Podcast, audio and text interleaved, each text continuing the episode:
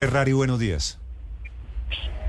Buenos días, ¿cómo está? Gusto de saludarlo. Gracias, lo mismo. César Ferrari es economista, es el superintendente financiero de Colombia.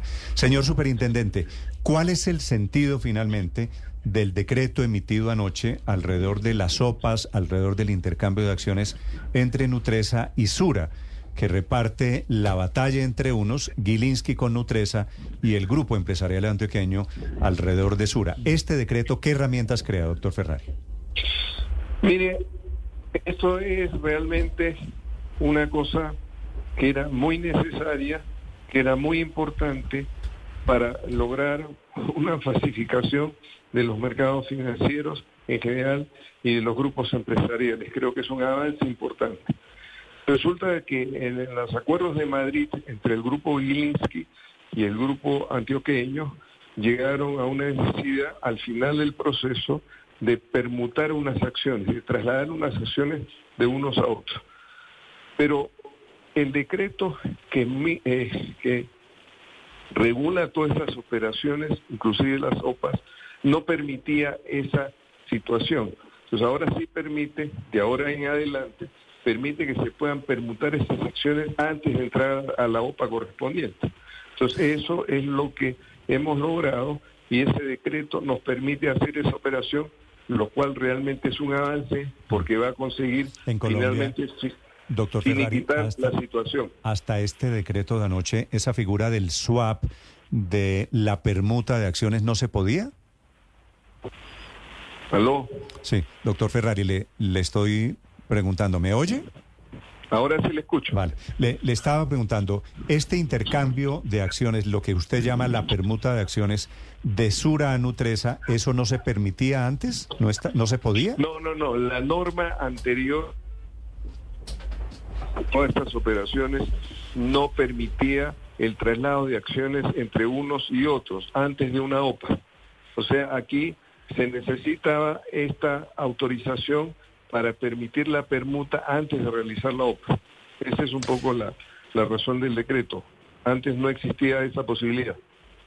Doctor Ferrari, habla usted de la OPA, entonces viene la permuta de acciones, ese intercambio, y después tienen que lanzar una OPA solo por el grupo Nutresa o también se tienen que lanzar OPA por Sura y por Argos. Mire, lo más probable es que Doctor Ferrari. Minoritarios. doctor Ferrari, qué pena que se, me perdió un poquito la, respuesta. Es, doctor Ferrari. Doctor Ferrari, si nos puede repetir, ¿es solo una OPA por Nutresa o también tienen que hacer OPAs por las otras dos compañías del GEA que son Sura y Arcos? Probablemente solamente por Nutresa, que tiene un accionario difundido más grande que las otras empresas. Sí. Doctor Ferrari, el decreto, ¿en qué sentido, quisiera que les explicara a los oyentes, garantiza los derechos de los accionistas minoritarios, que ha sido la bandera del gobierno desde que se produjo este negocio? Bueno, precisamente hace eso, o sea, permite que se realice una OPA después de realizado el traslado de acciones entre los accionistas. Sí. ¿Por qué si OPA en Nutresa, por qué no OPA en Sura y Argos, doctor Ferrari? Eso depende del, tamaño de los accionistas, o sea, de los accionistas minoritarios. Mm. Tengo entendido que por ahora se necesita una para Nutresa. Veremos más adelante si necesita para las otras. Sí. ¿Cuántos accionistas minoritarios tiene hoy eh, Sura y Argos? ¿Tienen ese dato en el gobierno? No, no lo tengo. Realmente no sé exactamente. Sí, ¿Quién, ¿quién determina, doctor Ferrari, perdóneme que este tema es un poquito técnico, quién determina la necesidad o no de una oferta pública de adquisición de acciones? Mire, las ofertas públicas de adquisición de acciones se hacen cuando alguno quiere vender y, y, la empresa quiere vender acciones o alguien quiere comprar acciones de esa empresa en lo que se llama una OPA hostil, que no es este caso. Aquí lo que tenemos es una situación donde se da un traslado de acciones y como consecuencia te quedan unas acciones remanentes y esas acciones remanentes se hace una OPA para si alguien quiere seguir vendiendo. Si alguien no quiere seguir vendiendo, pues no vende. Superintendente, y en esa OPA los accionistas minoritarios pueden elegir o vender a 12 dólares cada acción de Nutresa que tengan o intercambiarlas por acciones de Sura ambas cosas se dan simultáneamente en esa OPA o cómo es este No, no, no, esta segunda La opción que tiene? En este caso sería Sí. de Nutresa. O sea, esas otras son otras empresas de otros propietarios. O sea, si alguien quiere comprar o vender de Nutresa, para eso es la OPA.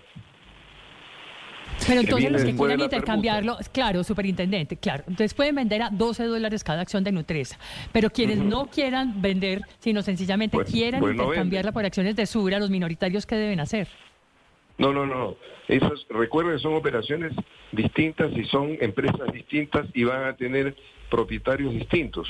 Sí, claro. Entonces, si quiero vender mi acción de Nutresa porque me conviene y necesito el dinero, pues lo vendo. Sí. En el momento que se haga la OPA. Doctor Ferrari, en la práctica, ¿en cuánto tiempo Gilinski, el grupo Gilinski, quedaría con el control total de Nutresa y, Sur, y el GEA con Sura y Argos? ¿En cuánto tiempo tendría que perfeccionarse el negocio? Mire, en este momento ya está la autorización para que permuten sus acciones. Sí. Y entonces este, eso depende de ellos cuando lo hagan. Yo supongo que lo querrán hacer lo más rápido posible. Ya existe la autorización y en ese momento pueden solicitar, solicitarnos a la superintendencia que demos la autorización correspondiente. Pero ya existe la autorización, el marco legal para ese efecto. ¿Usted se mete, Entonces doctor depende de ellos. ¿Usted se mete en el tema de porcentajes? No, realmente eh, prefiero no conocer esas cosas. Por eso, pero ellos dicen, eh, eh, le cambio el 1% por el 2% aquí, ¿esa es decisión privada de ellos? Claro, por supuesto, esa es una decisión privada de ellos y depende de lo que valgan las empresas. Ellos han hecho una valorización, han juzgado conveniente cambiar uno por otro en ciertos porcentajes que ellos conocen y ellos deciden hacerlo así a partir del Acuerdo de Madrid, que fue lo que propicia todo este tipo de operaciones. Y supongo que eso generará paz entre los empresarios y paz en el mercado, que es bueno para el desarrollo del mercado colombiano. Doctor Ferrari, pero entre ese acuerdo de Madrid y este decreto que está firmando el Ministerio de Hacienda, hubo una reunión muy importante, usted estuvo allí, entre el GEA, el Grupo Gilinski, usted, el ministro de Hacienda y el propio presidente Petro. ¿Qué pasó en esa reunión? ¿Cuál cuál fue el papel que jugó el presidente de la República en todo esto? Mire, quien firma finalmente el decreto es el presidente. Si no hay firma del presidente, pues no hay decreto. Entonces, juzgamos necesario ese decreto para permitir esta permuta de acciones, en el entendimiento que esto era necesario para llegar a una paz definitiva entre estos gru- grupos empresarios importantes en Colombia. Y eso es bueno para el país y es bueno para la economía. Mm, Vale.